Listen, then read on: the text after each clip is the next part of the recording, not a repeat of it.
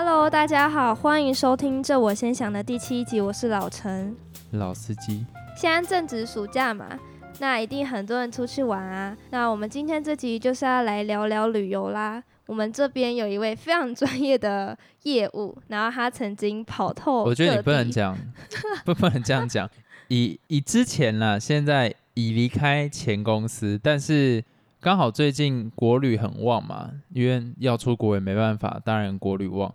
那最近我不知道大部分人知不知道，就是政府有推一个安心旅游的那一个补助。有哦，有啊，你就是到旅馆或者是到民宿。然后你拿你的身份证，然后你就可以折抵一千块哦。所以假如说原本房价是两千五的话，就会变一千五百块。对啊。然后离岛的话，年轻人好像还有在加急，就是你在去马祖或澎湖，第一个晚上折抵一千，然后第二个晚上是折抵五百还是一千，我忘掉。但是反正就是有折抵，所以你就带着你的身份证。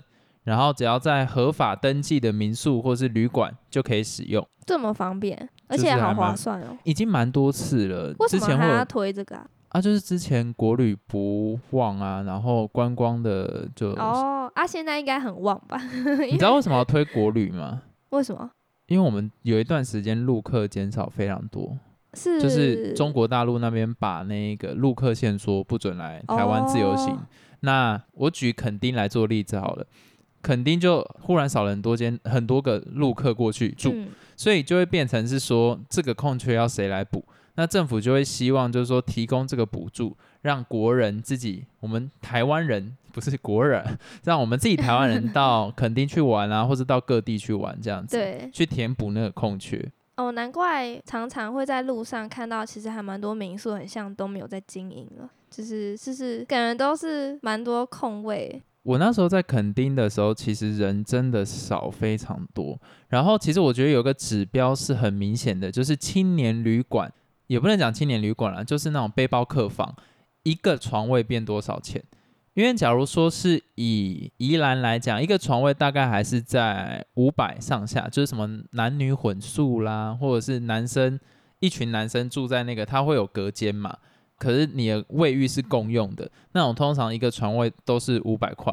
那现在我那时候去垦丁的时候，它的床位变到两百五到三百，你就可以知道有多低。然后你一路经过啊，你都可以看到，尤其垦丁大街，就是有一些房子上面会写说求售或是求租，就是因为那时候状况真的非常不好。可是现在不一样啦，因为最近那个台湾疫情算是比较好，非常好，所以其实大家都跑来跑去。然后我记得整个观光的那个营业额好像都是增加四十趴以上哦，这么多？对，增加四十趴到五十趴，就是报复性旅游嘛，人家讲，就你知道，就加上报复报报复。报复，我不想讲话。加上报报复性就感觉真的很激进，你知道？可是就是真的，大家出来玩有种报复性旅游的感觉。为什么？因为没办法出国嘛。没办法出国，像桃园机场还推出了一个，哎，是桃园吗？反正是桃园推出说超智障绕离岛，就是搭飞机。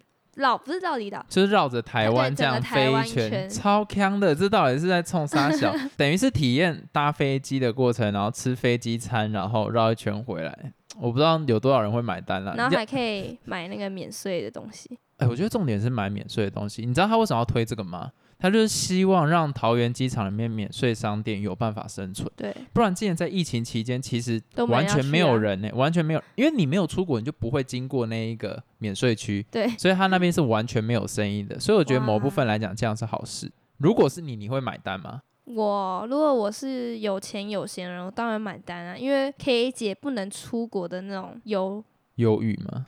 解可以解出国的心情啊。有解吗？你我我觉得你都好不容易搭上飞机转一圈回到台湾会很沮丧哎。没有，它其实重点不是你的目的地在哪里，重点是你搭飞机然后那个过程，你可以看那个窗外，你就知道哦，原来台湾是长这样子。可是他们会有这样子经验的人早就已经都习惯，为什么还要？所以我觉得这比较有吗？因为你可能假如说你之前出国，你可能假如说去美国好了。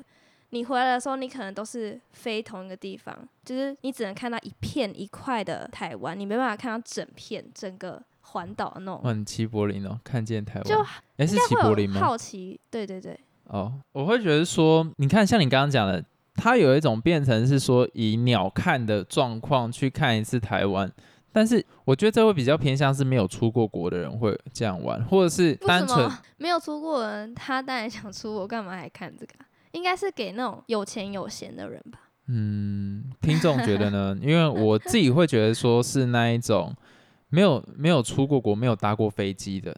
今年他小朋友刚好长大，然后吵着想要搭看看飞机，就有这个机会可以绕是因为它台湾，比较便宜吗？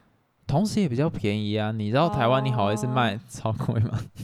了解，对啊，所以我觉得搞不好你那种什么有钱有闲人也也是有可能啦，但是我觉得他们时间应该不会浪费在这种事啊情上面，要就都直接出国了，谁会没事这样绕一圈？可惜现在也没办法出国了。那我我想问你，你对于台湾的哪一个地点是你觉得旅游最适合去的？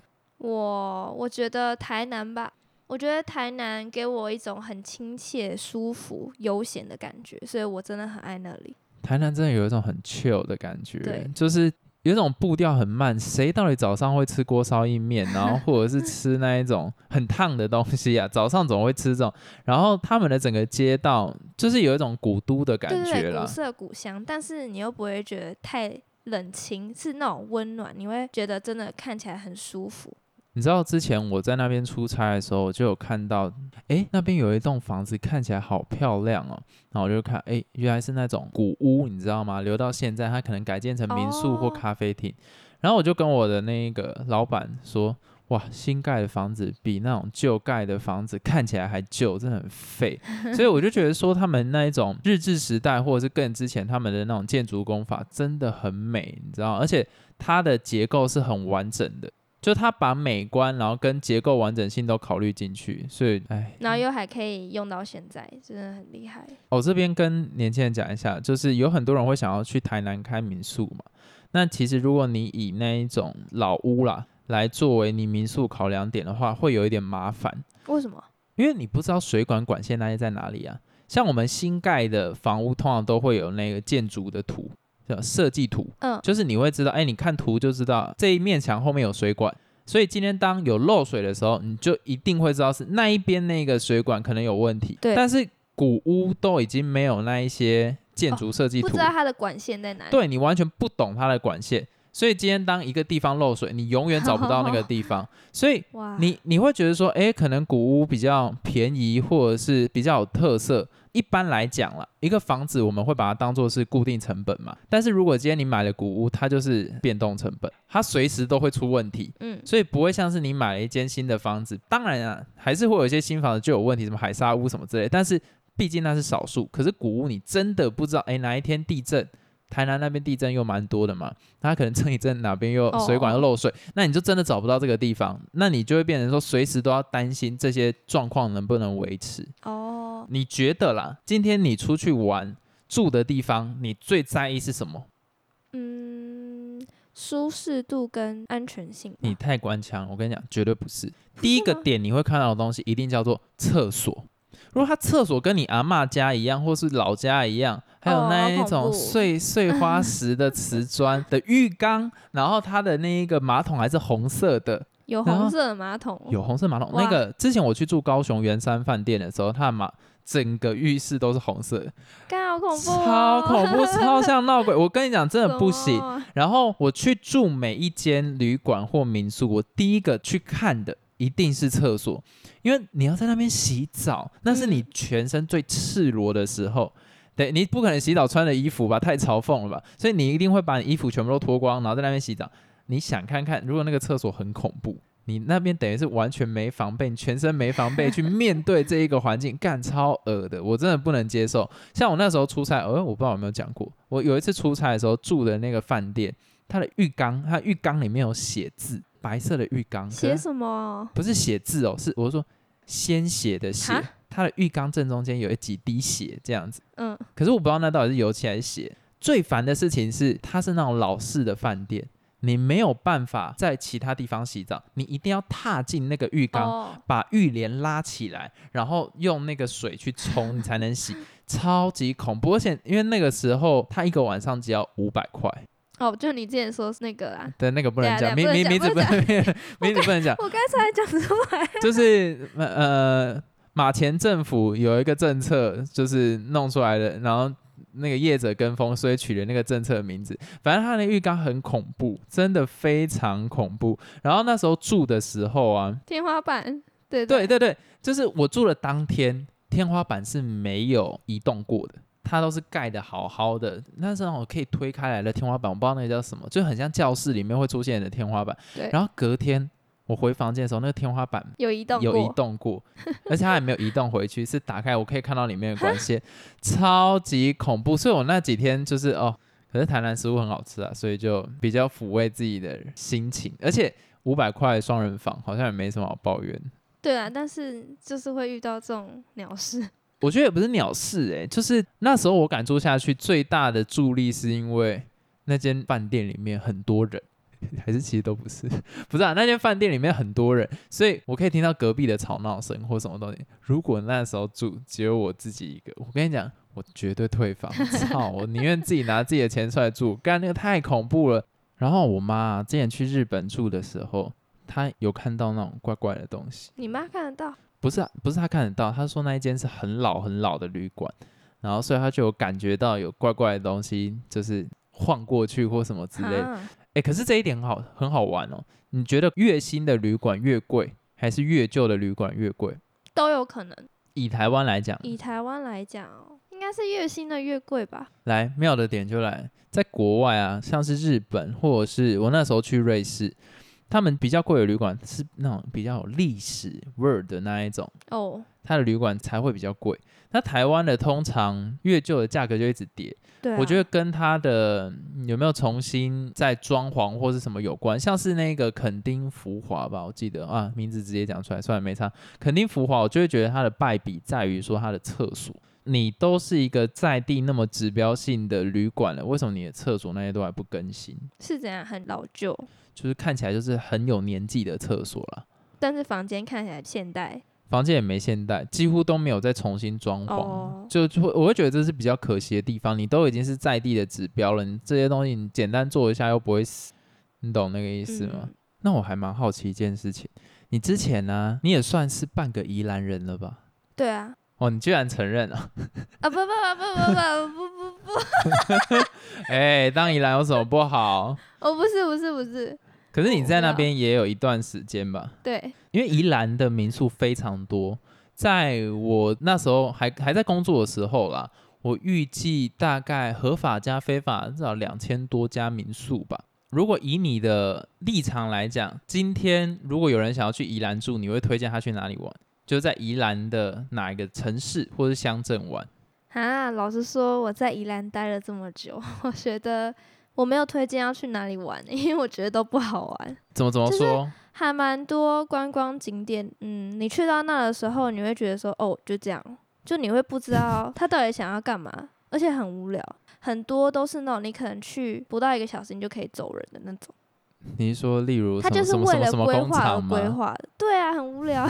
哎、有去过宜兰的应该知道我在讲什么，就是有造型的那一种工厂。因为其实还蛮多那种什么什么工厂啊，或者什么什么园区都没有啊，整体规划，你就是进去用力跑一圈，你就可以出来不是。随便买个几个伴手礼，然后你也不会想要买那个伴手礼。你知道这个东西跟我有一个想法很像，就是说，如果你今天去星巴克，他给你的那些服务你都觉得够够有价值，那相对他的伴手礼就会有价值。对但是如果你今天去那些美其名叫观光工厂的东西，但是没有让你真的体会到观光的感感觉，那他们广觉 没有体会到观光的感觉。其实他们的目的就是为了要销售他们的产品嘛。对他其实根本没有想要让你有观光的体验。那你来的时候，你没有体验到观光的时候，你怎么会去买他的产品？嗯，对，所以他们有点本末倒置，是为了产品卖产品而设计这个观光工厂。所以他们不是以观光导向来设计这个东西，他是希望你走的时候就是买那个伴、哦伴手礼。但是问题是我观光体验这么差，我怎么可能买你的东西呀、所以这个会是我觉得台湾应该说宜兰啦，宜兰啊，我台台湾其实还蛮多地方还不错，就是宜兰那个几个观光工厂应该要去思考的问题。但是他们又不会倒，因为然后什么因为宜兰也没几个点可以去啊。对，因为宜兰有个很大的问题，就是说它的各个景点之间的交通非常不便利真的，啊。而且都是那种离很远，你可能要骑车啊，或是开车，你才可以到的。但是宜兰好玩的地方绝对不是骑车好玩，它通常都是一群人去才好玩，因为它的东西不是直接提供你娱乐性的，是它是会提供你一个自然景点或者是一个休休息的地方。那你的娱乐是要你自己带过去的娱乐，不是嗯他在地就给你一个可以直接开始玩的东西。对所以你会变成一群人要去，那一群人要去，你不可能搭什么观光公司，你等你就等到 K 笑，所以一定要一群人包车。那你包车往返那些景点的动线又不够清楚，就会变得很很痛苦。而且我刚刚不小心脑中浮现出一个画面，大家有去过宜兰，假如有住过民宿，或者是反正在宜兰田间开车或骑车，一定会看到他们的那个招牌，就是一根立着。民宿的招牌吗？，对，然后上面至少二三十几家民宿，然后往左往右，往左往右，往左往右或往前，还有有的往上，就这个东西超级没有意义。但是因为我想要 diss 一下民宿，太多了。到底有没有在管控那个民宿的量啊？算了，我不要，等下要爆出内幕来。算了，算了，不讲不讲。我会觉得宜兰是一个蛮可惜的地方，因为以自然的 view 来讲是非常舒服的，嗯而且你知道宜兰有很大客群是来自哪里吗？台北错，不是吗？我是说以国外来讲。哦，国外哦、国外有一群人很爱来宜兰放松。谁呀、香港，为什么？香港那时候很，现在 sad。反正香港 之前 他们很爱来宜兰包栋，然后好好休息。可而且他们一租就会是租三，到一为什么要个礼拜，去宜兰？为什么不去花东？因为它是甜，你懂吗？花东它是另外一种美，当当然会去花，还是会去花东，但是他们会来宜兰，就是想要好好放松，就觉得这是乡下的感觉。你看在田间，然后不会去彰化啊或云林也有田啊？你有想过距离吗？更近啊！哪里更近？香港来到台北，台北到宜兰非常快。哦，好吧。你把彰化，台北到彰化 K 笑哦，所以哦，我是以那个啦，空你是间的比地理距对对对的那个，地理的你那距个 wrong，你说就他们其实香港当然还是会想要来台北玩嘛。那你如果去宜兰住，就是很 chill，又可以碰到台北。哦，你知道都会生活对对对对对对对两个都可以体验到。你知道台北就是把伴手礼买一买，然后一零一上到最高，然后可能爬个象山，逛逛然后看看，然后公司，对 shopping mall 买一买就没了。但是他们来这边是可以享受到，哎、很舒适，因为你在香港步调毕竟比较快，他们连手扶梯都比较快，你你站上去会吓到那一种，我有速度走那么快，因为他们的节奏非常快的城市。所以他们会极度希望来到一个完全可以放松的地方啊！宜兰真的很 chill 哎、当然不要以宜兰市中心啊，我是说那种五节啊，或者是那个东山，嗯，他们在地就是有一种，你都看到田了，你还不会 chill 吗？就是哎、诶这一整片看起来都是很放松，他们就会在那边住一个礼拜，嗯然后住一个礼拜就是看田啊，大家聊天，然后唱卡拉 OK，就这样子。好了，讲到香港就有点 sad。哎、现在我这样都不敢去香港玩，其实我蛮想要去香港。可以去啊，我这种立场的，他现在那个国安法，我一定被抓走。你可以等很很很之后 再去，我等得到那一天吗？有可能啦，也还不知道啊，也不知道未来会变得怎么样。我是希望往好的地方发展了。那我想问你，你台湾你大概也去过蛮多地方了吧？还好啦，我觉得我的旅游经验其实没有很丰富，台湾哪个地方的旅游回忆让你觉得去了有一种很后悔的感觉？很后悔的感觉。诶、其实还蛮多的、欸。嗯，呃，我有去过苗栗，也有去苗过嘉义，就是都比较偏南部乡下，你会不会被告？比较偏乡下的生活啊。然后因为也真的没什么景点，有点像宜兰的 view，就是很多都是那种为了盖而盖的旅游哦，就是点他希望塑造一种这是观光区的感觉，对他想要有观光区，他想要有观光区，所以他就特别盖了一个东西，但是真的超无聊的。跟本体跟跟他们本地的文化根本不合，对所以你会觉得那个东西很突兀。对，真的。哦，可是会不会是你们自己去的景点都是找那一很多种？都，其实我觉得台湾还蛮多地方都大同小异的，就是什么彩绘村啊，哦，好多地方都有。完蛋，你完蛋，你完蛋！就是可能某一个人做起来，然后其他政府就开始抄其他政府的没有，我跟你讲 台湾人有一件事情跟风，你知道宜兰呢、最早期我一直讲宜兰，因为我在宜兰就是其实是待最久。宜兰最早期就是民宿嘛，正常的民宿。然后到了某一个时间段，他们开始流行宫廷风，就是什哦么小公主啊，什么东西，所以他们就会把民宿盖得很像很丑的城堡。